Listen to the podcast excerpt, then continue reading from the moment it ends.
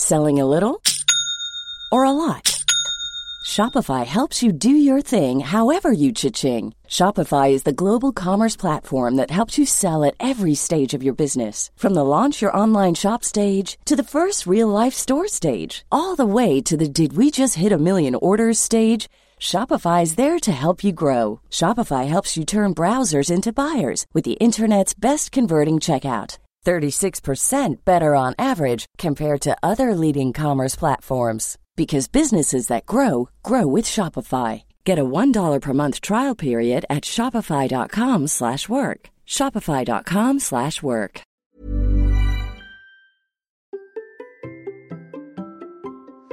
Et si nous devenions des coureurs plus bienveillants avec nous-mêmes et les autres? Allez, c'est parti. Bonjour, bonjour, c'est Bertrand, bienvenue dans Kilomètre 42, le podcast dans lequel nous parlons de course à pied, de mouvement, de sport, du plaisir de courir, du plaisir de bouger, le plaisir de retrouver aussi de l'activité, quand parfois nous avons été confinés dans notre propre sédentarité. Nous aimons nous lancer des défis euh, à notre niveau, hein, chacun notre niveau, chacun notre manière, chacun notre manière de les réussir. Mais en tout cas, vous savez que je suis là justement pour vous aider, pour vous montrer aussi un petit peu comment moi je vois les choses. Et ça sera vraiment le sujet de cet épisode dans lequel je vais vous parler des accords Toltec, alors le fameux livre des accords Toltec, mais appliqué à la course à pied, appliqué aux coureurs, et vous, pour voir un petit peu comment moi je vois ça, euh, justement pour y amener un petit peu de bienveillance avec nous-mêmes, parce que on en manque. Soyons clairs, on manque beaucoup, beaucoup de bienveillance, notamment avec nous-mêmes. Et je voudrais vraiment vous parler de ce sujet-là aujourd'hui qui me tient vraiment à cœur. Pas d'invité, vraiment. Euh, c'est vraiment, on va inviter les Toltec aujourd'hui pour parler de tout ça. Mais avant de parler de tout ça, je voudrais vous faire un petit point euh, sur des news de mon genou. Bah oui, parce que finalement, je vous ai pas trop parlé de mon genou ces derniers temps. J'étais opéré le 10 mars, donc pour une lésion du ménisque. Et bah l'opération s'est très bien passée, hein, soyons honnêtes. Euh, c'était pas une très très très très grosse opération. Deux petits trous dans le genou. J'ai pu voir ça en direct. J'ai pu voir l'intérieur de mon genou. Et donc au départ, j'étais, je suis parti avec des béquilles. J'ai gardé les béquilles une dizaine de jours. J'ai attaqué la rééducation huit jours après l'opération et avec euh, bah, des exercices hein, de souplesse, de travail autour de la proprioception, euh, de travail aussi de euh, renforcement de la jambe parce que j'ai quand même perdu 3, 4, 5 cm entre la cuisse, le mollet, voilà, la jambe a perdu de la musculature hein, tout simplement. Et donc il faut que je retrouve un petit peu de, de tout ça, un petit peu aussi de tonus, hein, de dynamisme dans la jambe. J'ai eu le feu du médecin pour reprendre le sport sans aucune contre-indication, sans aucune limitation non plus à partir du 27 avril. Bon, il m'a dit reprenez quand même doucement. Voilà, il va falloir vous y mettre doucement. Et donc, euh, c'est un conseil que j'avais choisi d'appliquer, mais dès le départ. Et ça, vous savez, vous en avez l'habitude, parce que j'ai des programmes de, reprise et notamment euh, mon petit programme de reprise que j'ai fait bon après euh, ma périostite, que j'ai fait aussi l'an dernier quand j'ai eu un petit peu mal au mollet, puis après des difficultés aussi, vous savez, après des pauses, etc. Et donc, c'est bien sûr et de l'alternance de course et de marche. Donc, j'ai fait une reprise très progressive. La première sortie de 6 fois 1 minute avec de la marche avant, de la marche après. Donc 6 fois 1 minute de course et alterné avec euh, 6 fois 1 minute de marche hein, finalement. Bon, ça fait pas une grosse sortie, ça fait pas beaucoup de chemin, mais déjà c'était le sentiment de se dire ça y est, je peux recourir. Alors après, bien sûr, c'est 8 fois 1 minute, 10 euh, fois, 12, 14, 15, et puis après 7 fois 2 minutes, 7 fois 4, etc. Enfin, vous voyez, vous avez compris. Un programme sur euh, bah, deux mois hein, quand même, hein, grosso modo. Et euh, là, je commence à voir la fin, hein, vraiment à voir la fin. Euh, L'objectif, c'était de tester la douleur au genou, réadapter le corps, adapter le cœur à l'effort aussi, de reprendre l'habitude d'aller courir. Euh, le programme notamment de reprise, c'est d'aller courir 4 à 5 fois par semaine des petites euh, séances plutôt que de faire une grosse séance comme ça de temps en temps. Donc c'est vraiment reprendre cette habitude-là. Et j'en ai aussi profité pour faire ma phase d'adaptation au sandales de course parce que oui, j'avais investi dans des sandales de course. Rappelez-vous l'épisode avec Elodie, hein, on avait parlé de sandales. Et eh ben j'ai passé le pas. Oui, j'ai passé le pas. Je suis passé moi aussi sandales et j'avoue, j'avoue, hein, surtout en plus en ce moment il fait beau. Ben c'est quand même super, super agréable. C'est des sensations totalement nouvelles. Alors par rapport à mes Altra, par rapport à mes Adidas, par rapport même à mes Five Fingers qui était le modèle le plus minimaliste que j'avais. Les sandales, c'est encore un autre univers.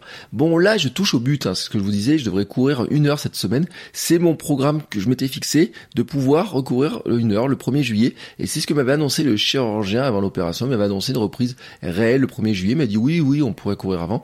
Mais vraiment, la reprise avec les entraînements, ça sera plutôt le 1er juillet. Et ben, vous savez quoi? Et ben voilà, nous y sommes, ça se confirme. Bon, maintenant, à ce stade, il me reste quand même à me fixer quelques objectifs sur la fin de l'année. Hein. Bah oui, on a fait la moitié de l'année qu'est-ce que je vais faire de la deuxième moitié de l'année hein Bon, maintenant je me suis bien reposé, j'ai fait une bonne reprise. Hein, euh, il faut quand même travailler la vitesse, faut travailler l'endurance, faire de l'endurance mentale. Je vous rappelle que pour l'instant, à ce jour où je vous parle, là, j'ai pas encore couru une heure euh, d'affilée, mais c'est le programme de la semaine, donc je vais arriver à courir une heure d'affilée dans la semaine. Mais maintenant, ensuite, qu'est-ce que je fais de tout ça? Alors bien entendu, hein, il va falloir travailler un petit peu la vitesse, euh, un petit peu peut-être faire un petit peu ce qu'on appelle du seuil, vous voyez, ou de, des choses comme ça. Mais vraiment, ce que je voudrais faire, c'est vraiment travailler l'endurance mentale pour arriver à longer à nouveau les distances. Euh, pas dans le but de faire de la distance pour faire de la distance, mais vraiment pour préparer un objectif. Et vous savez ce qui qui me trotte dans la tête? Eh ben, c'est de faire une course, vraiment un dossard, mais un truc un peu symbolique, voilà, un petit peu symbolique. Alors je me tâte et je me disais pourquoi pas retourner à Lyon, enfin retourner. Non, j'aurais dû aller à Lyon pour mon premier marathon. Si vous vous rappelez les tout premiers épisodes, Lyon devait être mon marathon d'anniversaire. Et ben vous savez quoi? Cette année Il tombe pas le jour de mon anniversaire, non, il tombe juste le lendemain. Oui, il tombe le 3 octobre, le lendemain de mon anniversaire. Et je me dis quand même que ça sera un sacré cadeau d'anniversaire, un petit pied de nez, voyez, pour mes euh, quel âge j'aurais Oh, 45 ans. Trois ans après ce premier marathon que j'aurais dû faire, dire bah voilà, je vais fermer cette parenthèse du marathon de Lyon que j'avais prévu de faire. Et si j'allais le faire cette année, voilà, hein, c'est encore plus près de mon anniversaire. Pourquoi pas? Eh ben, c'est un petit peu l'enjeu de la fin de cette saison du podcast. Euh, me demander euh, un peu le fil rouge, hein, me demander euh, finalement qu'est-ce que je vais faire de ma fin de saison? Alors, bien entendu, si vous avez des idées, des objectifs, n'hésitez pas à m'envoyer un petit message. Vous pouvez venir le faire sur les réseaux sociaux, vous pouvez venir le faire sur Instagram, Matt Bertrand Soulier, vous mettez le hashtag KM42 Podcast, vous pouvez m'envoyer un message perso. Si on pouvait le faire aussi dans le Hamster Running Club, qui est le club, vous savez, bienveillant. Vous pouvez venir vous inscrire, l'inscription est gratuite, et puis dedans, après, vous retrouverez les amis des hamsters, les conseils, vous retrouverez euh, leur bienveillance, leur sourire, leurs petites blagues et puis les objectifs que tous euh, nous nous fixons les uns les autres. Euh, et vous allez voir qu'en fait, on a chacun nos objectifs, mais chacun nos manières de les atteindre. Et c'est vraiment l'esprit du club. Alors je vous en dis pas plus, hein, parce que ce qui est dans le club doit rester dans le club.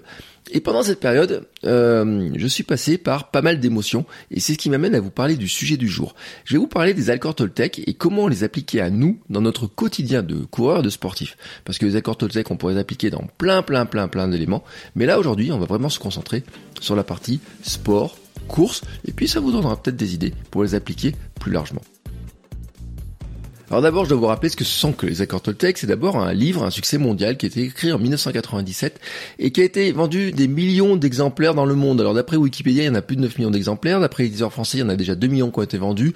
Je sais pas si c'est 2 millions en France, 9 millions dans le monde. Euh, j'ai du mal, les chiffres ne sont pas très concordants.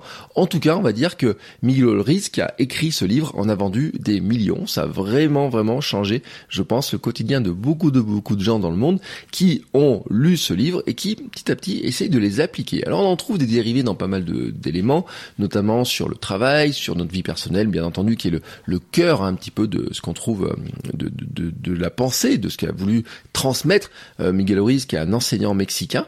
Et euh, on en trouve aussi pour les enfants, par exemple, et pour plein de choses, on pourrait trouver. Ben là, aujourd'hui, je vous propose vraiment de se dire comment on peut l'appliquer au sport. Alors, pour présenter Miguel Ruiz, il faut dire qu'en fait, c'est le fils d'une guérisseuse et d'un nagual. Alors un nagual, c'est quoi?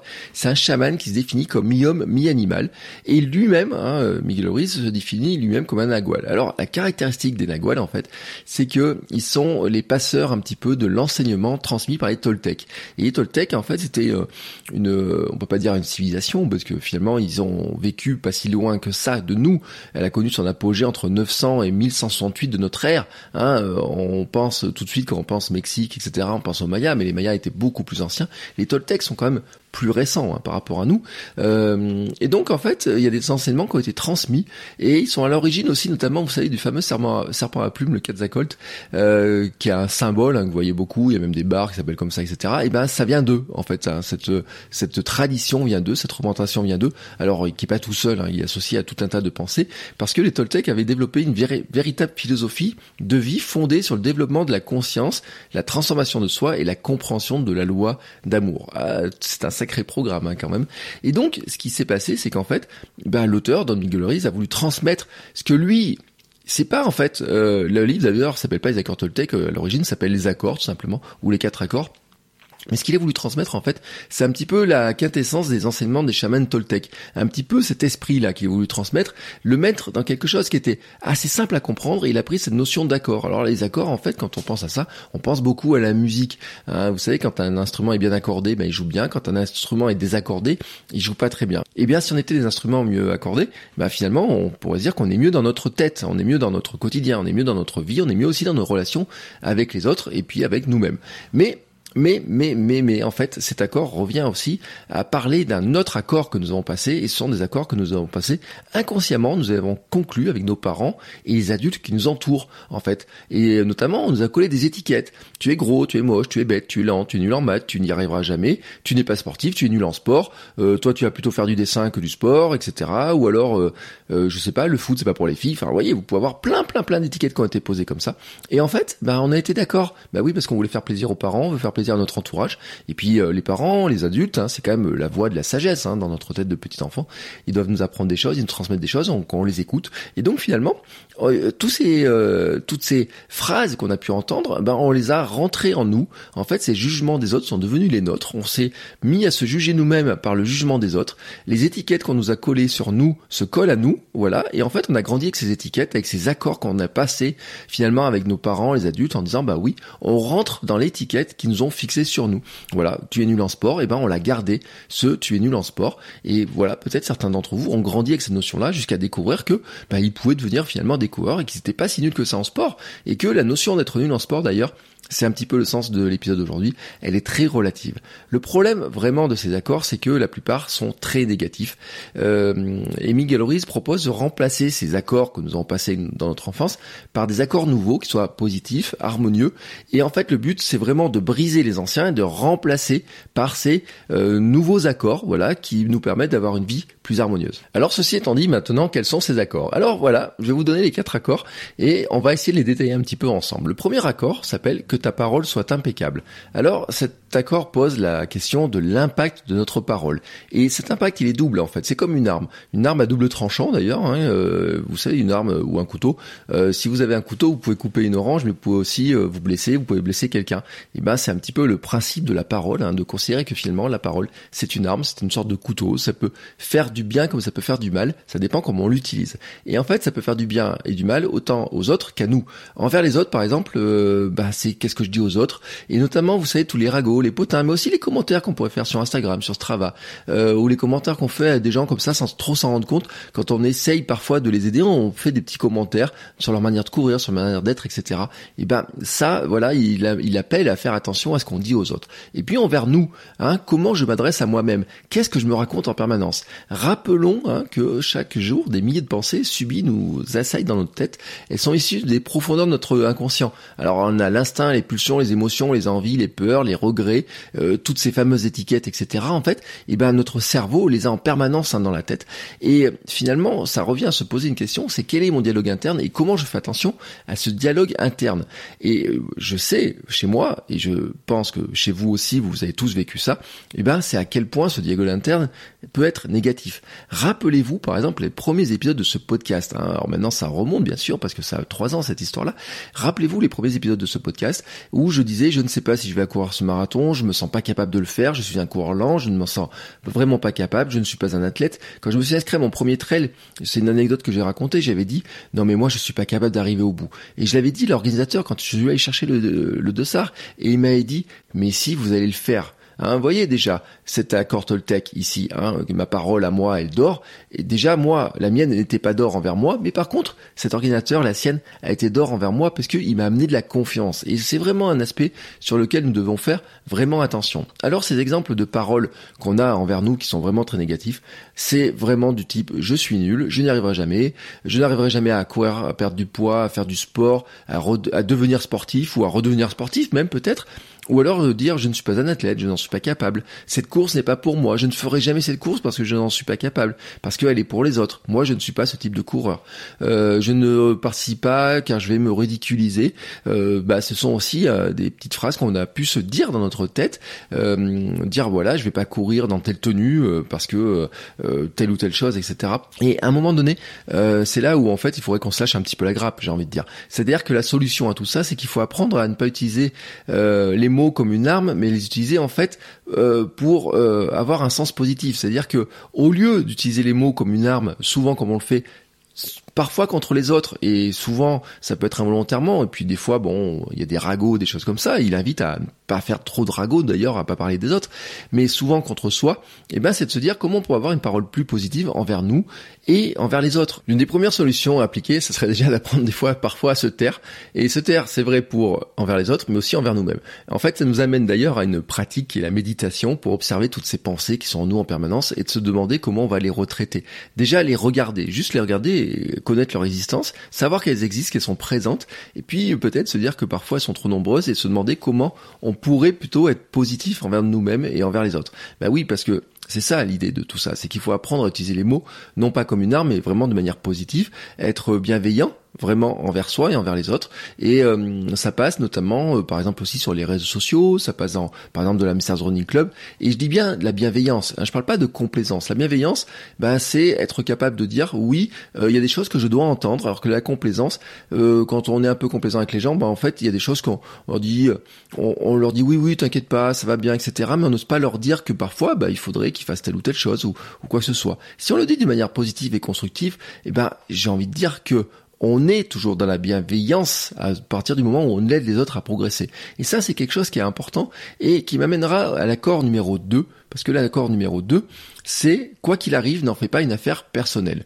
Alors ça, c'est un petit peu compliqué parce qu'en fait, on réagit à tellement de choses. On est dans la réaction permanente. il faut sortir de la réaction permanente parce que en fait, euh, on prend tout personnellement et les réseaux sociaux, euh, c'est le, c'est un endroit où c'est le cas, mais on pourrait dire que c'est partout dès qu'on est dans des relations où il y a quelques personnes, où il y a des discussions, etc. Ça peut être la famille, ça peut être les clubs, ça peut être les groupes, ça peut être des petits commentaires, ça peut être tout un tas de choses. En fait, rien nous vexe, nous fâche, nous contrarie alors, la question qui va se poser, c'est comment est-ce qu'on est capable de ne pas réagir à tout ça Pas facile, pas facile. Alors, déjà, il faut se dire que la première chose, c'est que nous servons de projection aux autres. En fait, ils ne nous voient pas réellement, Hein, et nous ne voyons pas réellement les autres tels qu'ils sont, mais en fait, on projette nos peurs euh, sur les autres. En fait, les autres, quand ils nous voient, ils projettent leurs peurs sur nous, leurs envies aussi, mais aussi leurs attentes, leur histoire personnelle.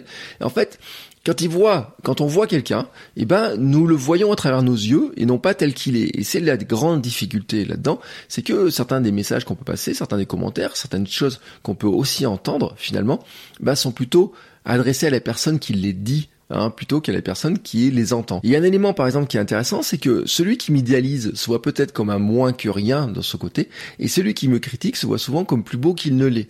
Donc c'est un peu difficile parfois de juger ce qu'on me dit, parce que finalement, je ne sais pas aussi quel est le, euh, bah, le parcours de la personne, pourquoi il le dit ça, comment lui le voit, etc.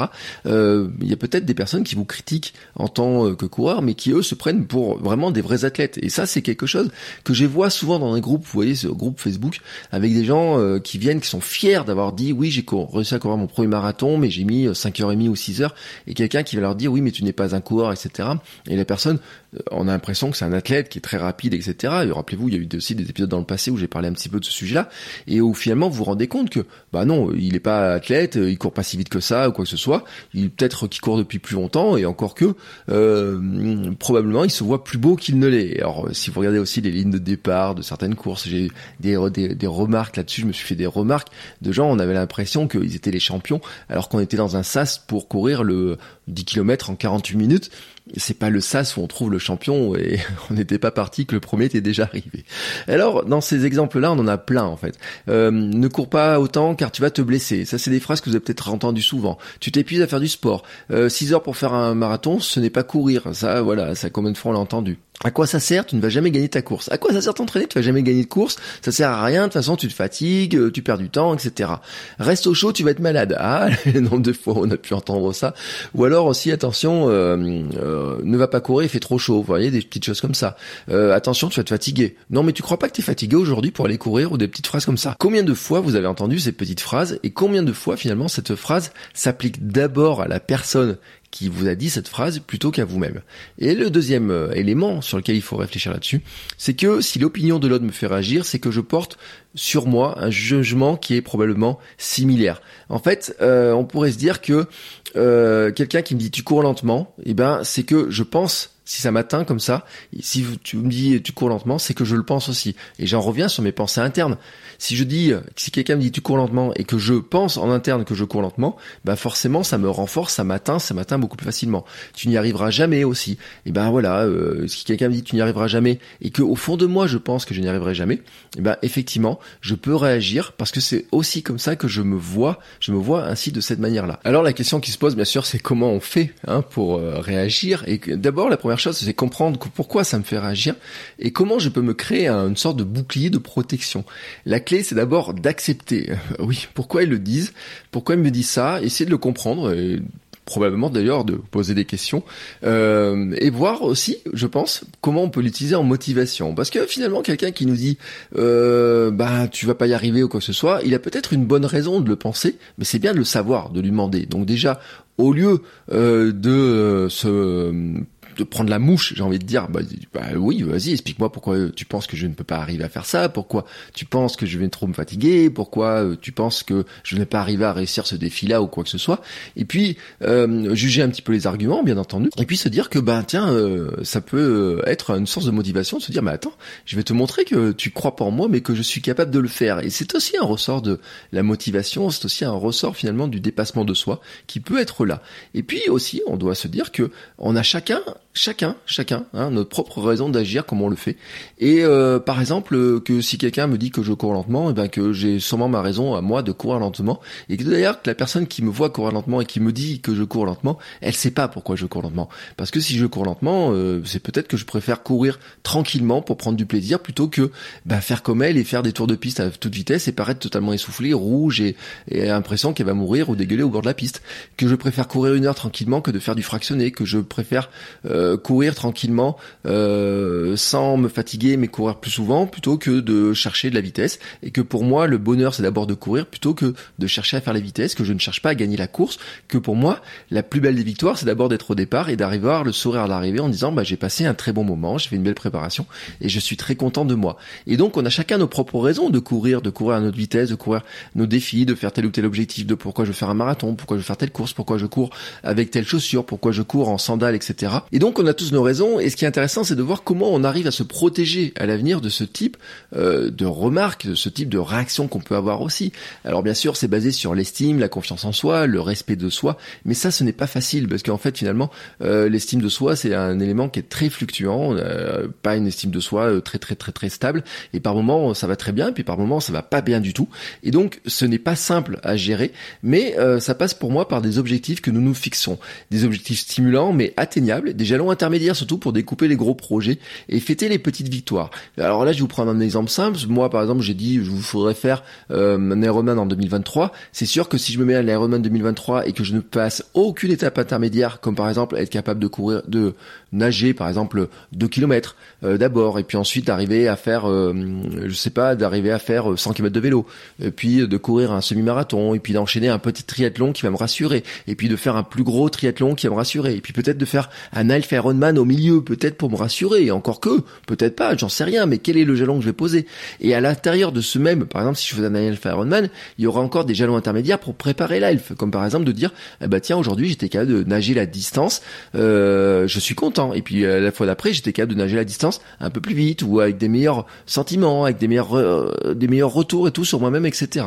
Donc fêtez toutes ces petites victoires, parce que finalement ce sont par ces petites réussites, ces petites victoires, ces petits défis personnels que nous nous lançons, et puis qui amène vers des plus grandes réussites, que l'on construit aussi la confiance en soi et qu'on se dit je suis capable de le faire. Et ça, moi je crois vraiment, vraiment, vraiment à la méthode des petits pas et la méthode vraiment de se dire je me place des petits objectifs, je me place des jalons et je suis fier de chaque jalon que je place et je en suis vraiment fier. Et moi, vous savez que j'ai beaucoup utilisé aussi les réseaux sociaux pour parler de ces petits jalons, de ces petites étapes que je suis capable de faire. Et même au début de cet épisode, je vous ai parlé hein, de mes petites étapes. Être courir, être capable de courir six fois une minute, pour moi, c'était une victoire. Être capable de courir huit fois une minute, c'était une victoire. Et être capable de courir deux fois 30 minutes, euh, par exemple, cette semaine, et eh ben, c'est pour moi une victoire. Même si pour quelqu'un qui me verrait passer comme ça, il se demanderait pourquoi je marche, pourquoi j'ai l'air d'un coureur, mais que finalement je cours euh, euh, tout doucement, etc.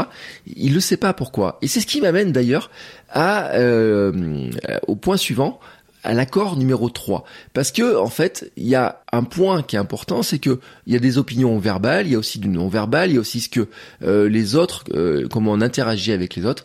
Et le point 3, c'est ne fais pas de suppositions. Et là, c'est un élément qui est extrêmement important parce que bah on est dans, on vit dans un monde de suppositions en fait.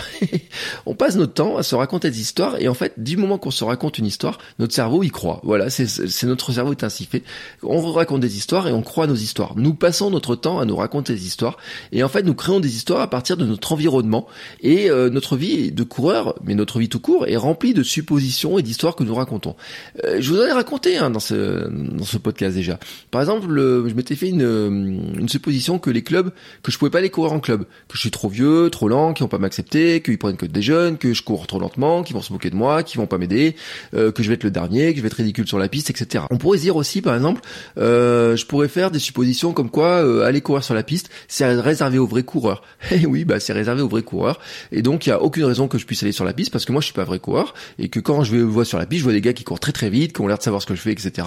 Que moi je voudrais bien essayer la piste, mais que finalement bah c'est pas ma place. Il y a aussi la supposition, tiens lui il a l'air d'un vrai coureur. Tiens, lui, attends, ça doit être un vrai coureur. Euh, il doit courir super vite, etc. Ou alors, euh, il y a aussi l'inverse. Euh, ça, il me semble pas être un vrai coureur. Euh, ou alors, on me regarde bizarrement quand je cours. Vous voyez, il y a des éléments comme ça. Alors, c'est valable quand on regarde les autres et c'est valable aussi quand on se regarde C'est-à-dire qu'il y a des fois, on se dit, bah oui, alors euh, pour courir, il faudrait que je sois habillé comme un coureur parce que comme ça, je ressemble plus un coureur. Vous savez, c'est le fameux habit fait pas le moine. Bah oui, on dit l'habit fait pas le moine, mais parfois aussi, l'habit, bah dans notre vision des choses, il fait un petit peu le moine. Des fois, on dit, bah tiens, il faut que je sois absolument habillé avec ça, avec telle chaussures, etc. pour être un coureur. Il faut absolument tel équipement pour être un coureur. Mais en fait, tout ça, ce sont des histoires qu'on se raconte, ce sont des suppositions. Et en fait, il faut surveiller cette attitude et la contrer systématiquement. Il faut arriver à la contrer systématiquement. Mais comment on la contre? Hein Comment on fait pour contrer ça? Alors il y a une première clé déjà, c'est de communiquer avec les autres, parler, échanger, dialoguer. Là, c'est quand on est dans des suppositions, on a des relations avec d'autres personnes. Quelqu'un nous dit quelque chose et on fait la supposition que derrière, on se raconte une histoire, que elle a fait telle ou telle chose, que euh, elle pense telle ou telle chose, que elle euh, nous critique, etc. Que peut-être elle n'ose pas le lire et donc on se raconte toute une histoire. Et donc le mieux, c'est vraiment de parler, d'échanger, de dialoguer avec les autres personnes. Et puis la deuxième clé, en fait, c'est faire d'autres suppositions. Bah oui, parce que en général, en fait, ce qui se passe, c'est nous faisons qu'une seule supposition. Et en fait, il faut refuser la supposition unique. C'est-à-dire qu'une fois qu'on a trouvé une histoire, eh ben, on ne raconte que la même histoire. Et forcément, notre histoire nous paraît vraie. Alors que si on se mettait à se dire, et tiens, si je me mettais à faire d'autres suppositions, hein, qu'est-ce qui se passerait? Eh ben, on se rendrait compte qu'on pourrait avoir super, plusieurs suppositions qui paraissent toutes vraies, et donc forcément, s'il y en a une qui est vraie, les autres sont fausses. Et donc, euh, à partir de ce principe-là, si on fait plusieurs suppositions, eh ben, on peut pas savoir si c'est vrai, si c'est faux. Et donc, forcément, en refusant la supposition unique, on va se rendre compte qu'il y a plein de suppositions que l'on fait, elles sont forcément fausses, puisque s'il y en a une qui est vraie, les autres sont fausses, et donc, bah, ça peut pas marcher. Et donc, ces suppositions-là, ça marche autant pour ce qu'on suppose des autres, mais aussi ce qu'on suppose de nous, hein, et comment on fait. Et d'ailleurs, il y a souvent, on se met en position de victime parce qu'on suppose que les autres supposent des choses sur nous, qui pensent telle ou telle chose, etc. Alors qu'en fait, c'est pas du tout vrai, et qu'on devrait être dans le dialogue, qu'on devrait être aussi dans la compréhension de ce qu'on pense, etc. Et qu'on doit vraiment se forcer à faire d'autres suppositions pour essayer de voir un petit peu les choses différemment. Et puis que, bah oui, il faut aussi accepter de se dire, euh, et tiens, si je demandais finalement, et si euh, je dialoguais avec les autres pour vraiment un petit peu comprendre, etc. Et d'ailleurs, même sur l'histoire de la piste, euh, quelqu'un qui court vite sur la piste, etc. Si je vois qu'il fait une pause, pourquoi je vais pas lui dire bonjour et je lui demande un petit conseil? Pourquoi pas? Et je vais vous donner deux histoires que j'ai vécues. Et la première histoire, c'est que samedi dernier, quand je suis allé courir, oh, j'ai pas fait une grosse sortie au départ. Vous voyez, ça c'est encore une espèce espèce d'histoire que je me raconte dans ma tête. Euh, je vois des chiens sur le chemin. Alors je vois une personne avec trois chiens. Et puis les chiens de loin, ils me paraissent vraiment très gros. Et moi, là, ma supposition principale, c'est ils vont me mordre. Et ouais, c'est comme ça. Moi, quand je vois des chiens que je cours, et ma supposition, c'est ils vont me mordre. Alors comment je fais pour lutter contre ça? Eh ben, ça serait faire d'autres suppositions. Déjà que le maître fait attention. Que d'ici, j'ai l'impression que les chiens sont pas en laisse, mais que ça se trouve, les, le maître les tient en laisse. Que en fait, euh, peut-être euh, c'est un maître chien et qui sait très bien ce qu'il fait avec ses chiens. Que euh, je peux ralentir et que je peux aussi d'ailleurs marcher. Je peux supposer aussi qu'ils sont extrêmement bien dressés. Je peux aussi supposer, hein, me faire une supposition que finalement le maître va faire attention et qu'en me voyant arriver, il va les prendre en laisse pour vraiment faire attention parce qu'il a l'habitude de la réaction de ses chiens, etc. Et puis je peux me dire aussi, tiens, je pourrais ralentir, discuter avec le maître, euh, arriver doucement, etc. Lui dire attention, j'arrive pour que lui il fasse bien attention à ses chiens et que euh, ça, attire son attention sur le fait que j'arrive. Bah, je peux supposer plein de choses comme ça, etc. Vous voyez, sur le fait que finalement ces chiens vont me mordre, mais je peux me dire aussi que finalement, en supposant que le maître fait attention et que les chiens sont en laisse, et eh ben les chiens ne vont pas me mordre. Et laquelle supposition est vraie? Ben c'est difficile à savoir. Bon, moi euh, j'ai laissé faire mes suppositions samedi et j'ai pris un autre chemin, ce qui m'a permis au passage de découvrir un nouveau petit passage qui était bien sympathique, comme quoi des fois la supposition peut aussi avoir un, intérêt euh, un petit peu un, un, petit intérêt. Et je vais vous raconter une deuxième histoire, c'est euh, l'histoire du papy qui me double sur le montré anniversaire en octobre dernier. Et là, celle-là, vous savez, il est mal passé ce truc-là, parce que on fait 28 bornes et dans le dernier kilomètre, il y a un faux plat et puis je vois un papy qui arrive derrière moi et je me dis ouais allez, tu vas arriver dans le papy. Et le papy il me double, il me double, il me met d'ailleurs puis moi j'essaye d'accélérer et lui aussi il accélère. Et en fait, qu'est-ce que je commence à me supposer? Je me dis mais attends, je suis nul, je me suis fait doubler par un papy de 70 berges. Je pense qu'il avait au moins 70 berges, je me fais doubler par un papy de 70 ans, je dois vraiment être pas bon, je suis vraiment un mauvais coureur, etc. C'est pas possible. T'arrives comme ça, t'es cuit et tout, et t'as ce papy là qui vient de doubler là tranquillement, et quand toi t'essayes d'accélérer et que lui il accélère, il te met une mine, il arrive 200 mètres devant toi. Et en fait, vraiment, la supposition, c'est que j'ai supposé que j'étais nul. Alors que, finalement, si je prenais un petit peu la corde Toltec, qu'est-ce que j'aurais pu supposer? Eh ben déjà, supposer que peut-être qu'en fait, le mec, il était super bon. Pourquoi pas?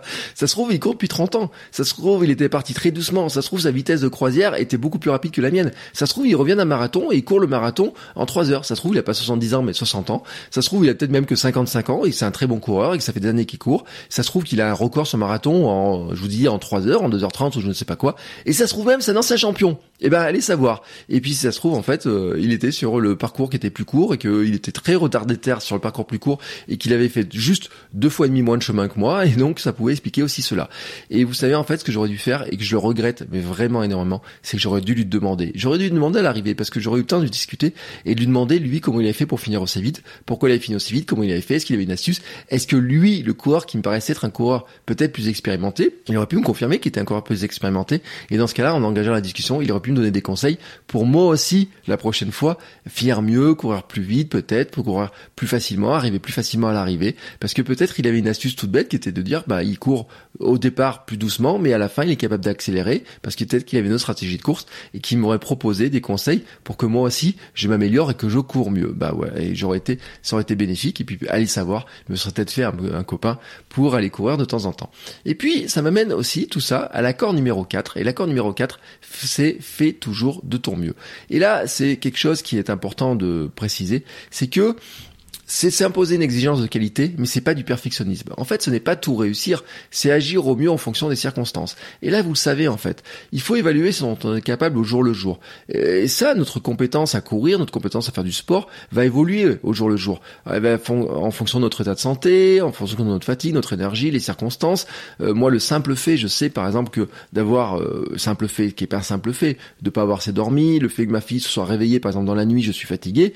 Euh, si je suis fatigué ou si euh, je mange mal, c'est sûr que l'entraînement du soir il sera pas aussi bon que si j'étais en pleine forme et que j'avais bien mangé par exemple. Euh, là mon entraînement de maintenant peut pas être aussi bon que celui que j'avais il y a deux ans. Quand je faisais 10 kilos moins, oui parce que j'ai pris 10 kilos pendant bah, mes, mes pauses à cause de mes opérations, notamment de celle du genou, euh, et puis parce que j'ai mal mangé tout simplement, soyons honnêtes, j'ai vraiment très mal mangé, j'ai fait une vidéo sur la chaîne YouTube du Absurd Running Club où j'explique tout, je mets le lien dans les notes de, de, de cet épisode pour que vous compreniez bien pourquoi j'ai pris 10 kilos, mais rassurez-vous, hein, sans train de partir petit à petit. Mais à ce jour-là, aujourd'hui, je ne peux pas aussi bien courir que je, je courais il y a deux ans, quand j'étais plus léger, quand j'étais plus entraîné, quand je courais euh, quatre fois par semaine, quand je faisais 70 km par semaine, alors que là, j'atteins 10 km par semaine en faisant des toutes petites séances parce que je suis toujours pas capable de courir une heure. Bon, et eh ben à ce jour-là, qu'est-ce qu'il faut que je fasse? C'est viser le mieux là, aujourd'hui. Qu'est-ce que je suis capable de faire au mieux aujourd'hui par rapport à mes compétences, car par rapport à mes compétences qui vont augmenter bien entendu. Mais quelles sont mes compétences pour faire aujourd'hui ce que je suis capable de faire? Et c'est là un point qui est important. C'est éviter d'en faire moins. Parce que souvent on pourrait se dire oui bon et tout, aujourd'hui je vais en faire moins, etc. Non mais est-ce que j'ai la compétence de faire telle ou telle séance? Est-ce que je suis capable dans ma tête, dans mon corps, dans mon esprit, etc. de faire cette séance-là? Est-ce que j'en ai les compétences? Oui, mais dans ce cas-là, il faut que je la fasse. Mais c'est aussi d'éviter d'en faire trop. Ben oui, parce que des fois, certains entraînements, on se sent super bien, mais on court trop vite, on s'épuise. Rappelez-vous, ça, on a parlé avec Pascal de cette histoire-là. La dernière, euh, vous savez, on fait du fractionné, et puis les dernières séances de fractionné, les derniers trucs, euh, et à un moment donné, on sent que ça va pas très bien, que ça va pas très bien, puis les derniers, on, retrouve des ailes, et on essaye d'aller toujours plus vite, plus vite, plus vite, alors que finalement, le fractionné, ça serait surtout courir à la vitesse qui nous permet de vraiment progresser. Euh, je pense aussi à ceux qui, par exemple, testent un jour des Five Fingers ou de Nouvelle Ultra, etc., qui se rendent compte que c'est super agréable de courir avec ses chaussures et qui, au lieu de faire la phase d'adaptation, on leur dit attention, ça va tirer dans les mollets, ça va tirer un petit peu partout dans les pieds, parce que ton corps, tes, muscles, tes tendons ne sont pas habitués, se disent bah je vais partir faire 15 km quand je les ai avec mes anciennes chaussures. Bon, je vous garantis que si vous faites ça la première fois que vous courez en sandales, en five fingers ou même en drop zéro, et que vous passez par exemple d'un drop 10 à drop 0, bah certes vous allez peut-être vous sentir bien sur l'instant, mais faites attention parce que vous allez être rattrapé par la patrouille quelques heures après, vous allez sentir les douleurs dans les jours qui viennent, etc. Et là vous allez regretter d'en avoir fait trop. Et c'est là en fait vraiment le truc important, c'est que le fait toujours ton mieux, c'est de pas en faire moins, mais de pas en faire trop non plus. Et là, on a plein des exemples. J'en ai plein. Je vous ai parlé des chaussures, mais moi, je reviens de blessure, j'en répète. Euh, des fois, j'ai l'impression, même le premier jour, mais six fois une minute, j'ai l'impression que j'aurais pu aller courir 10 minutes, 15 minutes, 20 minutes. Euh, le chirurgien m'a dit, oui, alors allez courir, mais pas plus de 5 km. Et lui, il était quand même très ambitieux quand il me dit pas plus de 5 km. Parce que moi, je me suis très bien rendu compte que c'est sûr que euh, déjà au bout de 40 secondes, j'en pouvais plus. J'étais un peu fatigué. Mais faire six fois une minute, ça passait. J'aurais pu me dire, ah, tu vas faire huit fois, puis la fois d'après, ça allait un petit peu mieux. Il y a même un jour, vous voyez, j'étais tenté de dire, ouais, je vais sauter une étape, je vais sauter une autre étape, etc. Mais mais c'est là aussi, il faut savoir aussi se limiter et se dire, bah si cette étape-là, elle a été faite notamment par des gens qui ont fait des préparations physiques, qui ont mis des plans, qui disent attention, faut faire attention à ça, vérifier la douleur, faire ça, ça et ça et ça, c'est aussi parce qu'il y a une raison. Et cette raison, notamment, par exemple, eh ben, c'est faire attention à son stress mécanique. Et là, je reviens sur l'échec de mon premier marathon quand je me suis blessé, ma périostite. Ben, ma périostite, c'était quoi? C'est que je voulais réussir tellement réussir mon premier marathon. Je voulais faire euh, tellement un premier marathon, être sûr de bien le réussir, que je me suis entraîné, j'ai fait un bon plan, un plan qui était peut-être trop ambitieux par rapport à ce que j'étais capable de faire, parce que je connaissais pas trop mes vitesses, parce que il faut le dire aussi, euh, changement de chaussures, peut-être que j'étais trop ambitieux sur mes changements de chaussures, sur la vitesse, sur comment j'allais le faire, comment moins d'ambition là-dessus, que j'ai mis trop de volume, et là ça a créé trop de stress mécanique, et trop de stress mécanique, c'est-à-dire que j'imposais des contraintes à mon corps, mais que mon corps n'était pas capable de les encaisser. Et qu'est-ce qui s'est passé? Mon corps a lâché. C'est pour ça que mon marathon de Lyon, qui aurait dû se faire quasiment le jour de mon anniversaire, s'est transformé en marathon de Paris qui s'est fait six mois après. J'en suis très heureux d'avoir fait ce marathon de Paris. Mais sur la préparation du marathon de Paris, j'ai changé ma préparation déjà vraiment me dire quelle est la vitesse à laquelle tu es capable de courir, est-ce que tu es capable de faire ça, quelles sont les étapes que tu dois faire, quels sont les jalons que tu dois faire, et comment tu arrives finalement à progresser? Parce que c'est ce qui m'amène au point, dernier point qui sur ce, cet accord 4, c'est qu'en fait il faut que j'arrive à favoriser mon évolution dans tous les domaines. Comment je suis capable finalement de mieux courir, de mieux bouger, de mieux manger, de mieux dormir, de mieux me muscler, de mieux me lancer des défis, de mieux gérer mes défis, pour arriver Hein, pour arriver finalement à progresser. C'est ça aussi le fait toujours de ton mieux. C'est comment sur chaque élément qui me permet de faire de mon mieux, par exemple dans la course à pied, par exemple pour courir un marathon, je suis capable d'ajouter des petits trucs. Et il y a un truc que je vous ai raconté, par exemple, c'était ma pré-préparation marathon avant le marathon de Paris, c'est-à-dire de faire du renforcement, faire du gainage, travailler mes pieds, travailler euh, les articulations, de l'échauffement, etc.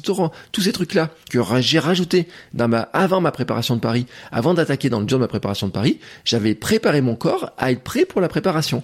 Et ben ça, c'est aussi faire de mon mieux en vraiment en préparant mon corps. Et puis on pourrait en parler d'alimentation, on pourrait parler de sommeil, on peut parler de plein de choses. C'est dans chaque petit point comment je suis capable d'améliorer un petit peu tous les éléments pour arriver finalement à faire de mon mieux et finalement être capable d'augmenter ce que je suis capable d'être de faire et de d'augmenter mon exigence de qualité envers moi-même.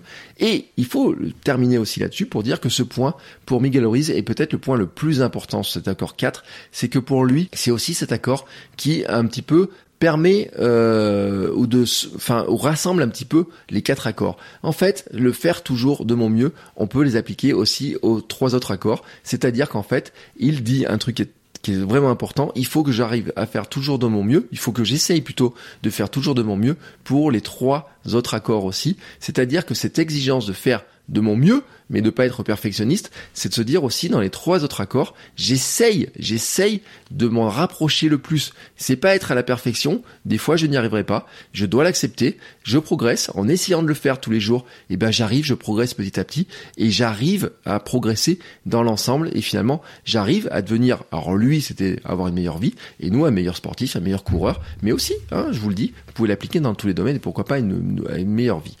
En conclusion de cet épisode, je vais vous rappeler les quatre accords. C'est euh, ta parole est d'or, quoi qu'il arrive, n'en fais pas une affaire personnelle, ne fais pas de suppositions, fais de ton mieux. J'espère que cet épisode vous a été utile, vous avez compris un petit peu ma philosophie et comment un petit peu j'aborde, parce que j'ai beaucoup beaucoup changé là-dessus. J'ai vraiment beaucoup progressé parce que j'ai observé mon comportement à moi, j'ai observé aussi euh, ce que vous me, les messages, ce que vous m'envoyez comme message, etc. Et qu'est-ce que j'ai vu de coureurs, qu'est-ce que je vois de personnes, euh, comment on s'embête, comment on se, on se torture l'esprit, comment finalement on se limite aussi dans notre pratique, parce que finalement on se raconte des histoires parce qu'on suppose plein de choses, parce que on s'épuise, parce que on n'ose pas aller dans tel truc, parce que on gère mal les choses, parce qu'on se compare et tout ça. Et ces accords Toltec, je trouve qu'elles sont vraiment essentielles pour essayer de mieux se comprendre. Et maintenant, c'est ce que je vais faire. Je vais vous encourager à regarder votre quotidien et notamment votre quotidien de sportif, comment vous courez, comment vous bougez, comment vous faites des sports, et identifier ces moments, identifier ces paroles, identifier ces histoires que vous racontez, identifier aussi ces suppositions que vous faites sur vous, sur les autres, identifier aussi des fois ce que vous pouvez dire aux autres, comment vous aussi vous allez projeter sur les autres certains comportements, certaines peurs que vous avez pour vous, que vous pourrez projeter sur les autres, et comment les peurs des autres peuvent aussi se projeter sur vous, et comment vous pouvez vous créer à la fois une arme, j'ai envie de dire, pour arriver finalement à obtenir vos objectifs, à tenir vos objectifs, à vous lancer dans vos défis. Si c'est le défi de courir, si c'est le défi de faire une course, si c'est le défi de faire un marathon, un Ironman, si c'est le défi d'aller traverser le désert ou l'Atlantique, je ne sais pas quoi. Mais en tout cas, comment vous allez arriver à faire ça vraiment Comment vous arrivez à vous armer là-dessus Comment vous créez un bouclier pour euh, lutter contre votre les critiques que vous allez vous faire en vous-même et les critiques que vous allez pouvoir recevoir d'autres personnes?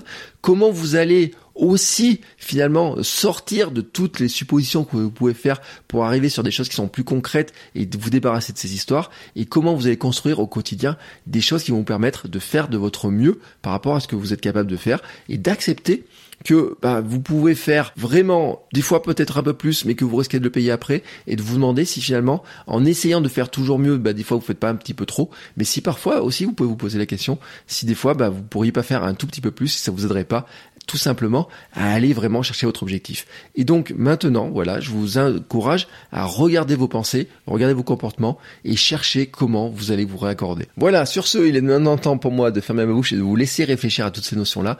N'hésitez pas à m'envoyer un message, un commentaire, me dire ce que vous en pensez et on se retrouve la semaine prochaine pour un nouvel épisode. Ciao ciao Bon, c'est encore moi. J'ai un dernier petit mot à vous dire avant de vous laisser écouter un autre épisode de podcast. Si vous avez apprécié cet épisode, je vous invite à vous abonner, bien entendu, au podcast. Vous pouvez le faire sur Spotify, Apple Podcast et tous les lecteurs de podcast. Mais aussi, si vous voulez, à laisser une petite note 5 étoiles sur Apple Podcast. Vous savez que ça aidera le podcast à se faire découvrir et à permettre à plein de gens de découvrir aussi les vertus du mouvement. Allez, ce coup-là, je vous laisse et je vous souhaite à tous une très belle journée.